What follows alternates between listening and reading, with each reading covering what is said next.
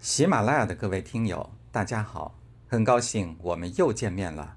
我是明杰，欢迎您接着收听有声书《世界商道智慧》，主编任学明。今天我们要一同分享的是本书的第四章：俄罗斯商道，大国的大手腕并非虚传。第六节：成由勤俭，败由奢。中国人向来提倡勤俭自立，正如晚唐诗人李商隐在《咏史》中所总结的那样：“力揽前贤，国与家；成由勤俭，败由奢。”勤俭一直被认为是中国人的传统美德，但这一美德并非中国人所独有，俄罗斯商人也同样具备这样的美德。可是，在以前，俄罗斯人却是比较懒惰的。前苏联时期，他们吃惯了大锅饭，所以上班迟到早退是家常便饭。而且，即使在工作期间，也是懒懒散散、漫不经心。乌兹别克某工厂的工段长拉希德在七十年代接受西方记者采访时曾透露说：“我们在一个月里的劳动速度是不一样的。”上旬是睡大觉的时候，中旬是大干的时候，下旬就像发疟子似的蛮干了。劳动的速度取决于哪一天发工资。在平常的情况下，我们每个月有两次发工资的日子，一次是在月初，一次是在中旬。在发工资的前两三天，就有种节日前的感觉，谁都没有心思劳动。两三天之后，人们大都喝得烂醉如泥。前苏联人对这种工作惯例了如指掌，所以在买东西的时候，只愿意买那些出厂证上写着它是十五日之前，而不是十五日之后生产的。就连商店里的售货员也是奇懒无比，而且他们的服务态度十分粗鲁。若顾客选择商品时稍微仔细些，便会遭到他们的冷言冷语。前苏联的商店还有一个中午打烊的习惯，每个商店根据自己的好恶来规定各自的休息时间，给顾客购物带来极大的麻烦。好在苏联人也难有机会大买特买，一到周末，售货员提前下班更是不成文的规矩。如今时过境迁。在那样的文化背景和民族性格之下衍生出来的俄罗斯商人，却被公认是长期忍饥挨饿的节俭自立者，同时又是自由放纵的享乐主义者。因为随着当今世界形势的发展和俄罗斯政治上的革新，俄罗斯人已经从冬眠状态中惊醒，为了养家糊口。为了抓住这千载难逢的发财机会，俄罗斯商人逐渐忙碌起来。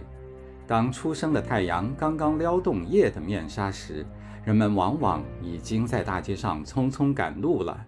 大街小巷旁的商店、小卖部也准备开业了。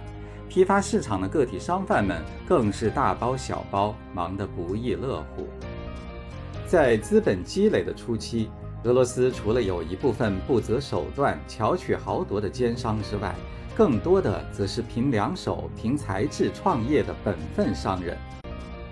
文静纤弱的利达是一家冰淇淋销售公司的经理，而几年前他却四处找不到工作，只能屈就在这家由他哥哥和其朋友合资开办的公司做秘书。因为他表现出色，又肯吃苦，一年后在其兄的推荐之下，成了公司的经理。利达的公司虽然只有七名雇员，但公司每个月要销售掉三至五卡车的进口以及本地产的冰淇淋，工作强度相当大。到了夏季，他整天忙着同供货商、零售商打交道，巩固和发展业务关系，签订各种供销合同。作为一名女性，利达经商面临困难尤其多。比如，利达家住离莫斯科市较远的普希金市，她每天花在路上的时间就达三四个小时，每天不得不起早摸黑，忙碌一天回家后也不得清闲，有时要处理白天遗留下来的文件，有时还必须尽母亲的责任。丽达有一个十岁的女儿，小女儿常年由她来照顾，母女感情深厚。丽达的丈夫起初对丽达经商颇有怨言。他毕业于莫斯科大学的微生物系，是一家研究所里的研究员，月薪约四十美元。但当丽达拿回第一个月的工资后，他没了二话，立刻举双手支持。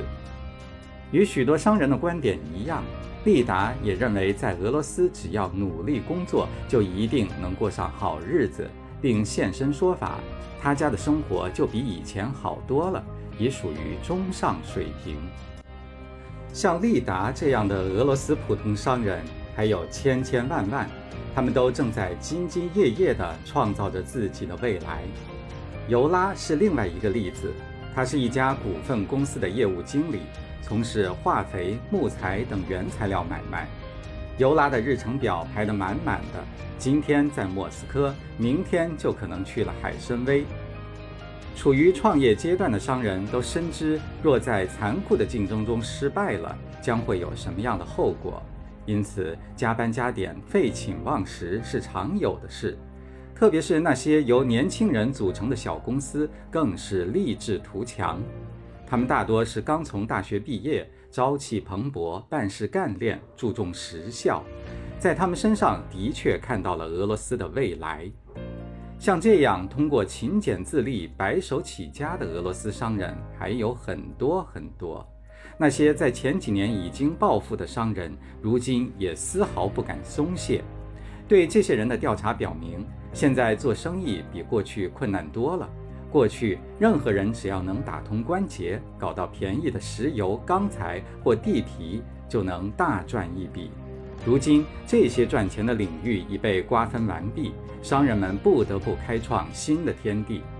一位暴发户说：“当市场还是空空荡荡的时候，你卖什么都容易；而现在，你非得垄断某些特殊的商品，才能打进市场。”未到三十岁的富商维尔诺夫则说：“你得不分昼夜地保持领先地位，因为这里的一切都是不稳定的。”这里的形势每天都在变化。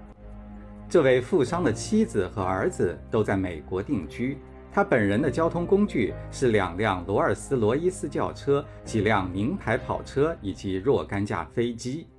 维尔诺夫是一家包括银行、贸易和制造业的庞大集团的董事长。为了处理公司业务，他常常得工作到午夜，而后休息上五六个小时。有时为了放松一下。他会去娱乐场所花去几千美元而不皱一下眉头。金钱的确深具魅力，若人们的视线能透过那层薄薄的纸币，那么俄罗斯商人走街串巷、起早摸黑将有另一番意义。如果他们如此这般的奋斗精神能映射到每一位俄罗斯人身上，那么，俄罗斯走出经济低谷，重振大国威望，指日可待。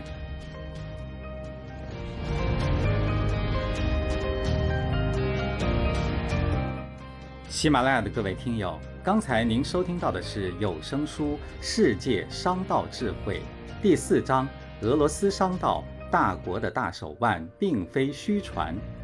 主编任学明，播讲明杰。感谢您的陪伴，我们下期再见。